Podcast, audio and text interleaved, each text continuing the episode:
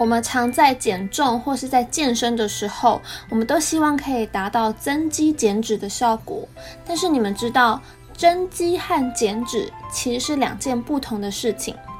因为增肌是属于合成的状态，而减脂是属于分解的状态，所以你身上的脂肪是不会转换成肌肉的，所以你身体也不会因为你有在运动啦，或是饮食控制啊等等，就把脂肪转为肌肉。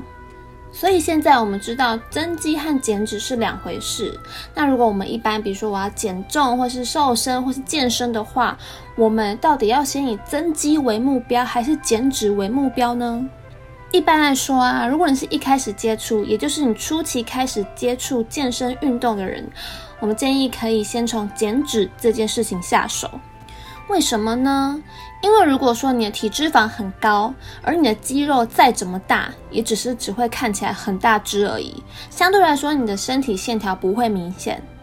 就好比一个壮男猛男，他如果裹着一个厚厚的羽绒外套站在那边，你也只会觉得他很大只而已。除非他把他的外套变得轻薄透，或是他外套整个扒掉，否则你根本就看不出来他外套底下的肌肉有多猛。所以，如果你是属于体脂肪比较高的人，那我建议你可以先从减脂这件事情先着手，先减脂之后再增肌。当然，如果你的目的只是希望变大只就好，我不在意我的线条怎么样，也不在意线条是否明显，那也没关系，也不用勉强自己先从减脂这件事情下手。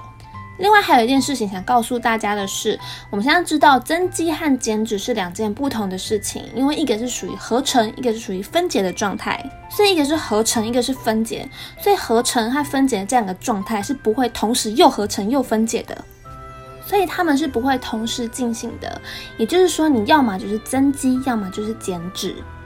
但是凡事都有例外。只有在新手蜜月期的人才有可能增肌和减脂同时发生。新手蜜月期呢，顾名思义就是你这个新手，你一开始在接触健身的时候会有一个过渡期，那这个过渡期呢，我们就叫做新手蜜月期。所以也就是说，如果你是新手，或是你开始运动的初期，或是你有一段时间没有练，然后现在开始要恢复练的人等等，才有这个过渡期，才有这个蜜月期。那这样的人呢，才有机会可以享受到同时增肌又减脂的福利。讲到增肌呢，这里有个常被问到的问题：吃蛋白就能长肌肉吗？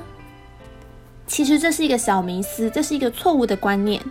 因为如果你只有吃足够的蛋白质，它只是让你的肌肉 hold 住，减缓你肌肉流失的速度而已。如果你没有搭配重训或是其他营养素等等，是没有办法就这样长肌肉的。所以如果你只光喝高蛋白是没有用的。而至于减脂呢，我们现在有非常多人想要减自己的体脂肪，但减脂的关键其实是在自家的厨房，而非健身房。这句话的意思不是说运动不重要，只是你吃什么、吃多少，还有什么时候吃，更是决定你体脂肪高低的头号原因。而如果你减脂减过头，其实会无法增肌；而你增肌如果吃错东西，也会导致你体脂肪增加。那我下次再详细分享，告诉大家要怎么吃才可以增肌和减脂吧。最后来总结一下今天的内容。第一，增肌和减脂是两件不同的事情。你可以依照你的状况，看你是要以增肌为目标，还是以减脂为目的。如果你是属于体脂肪比较高的人呢，那我建议可以先以减脂为方向。再来就是，不论你要增肌还是减脂，其实足够强度的运动都是必要的。不知道你听到这里会不会觉得很复杂，或是觉得头昏脑胀的？不过没关系，那详细的内容还有这篇的文字稿可以到 Instagram 上面看。如果你还有对其他营养相关议题有兴趣的话，可以到 Instagram 上面搜寻 Angela 营养师。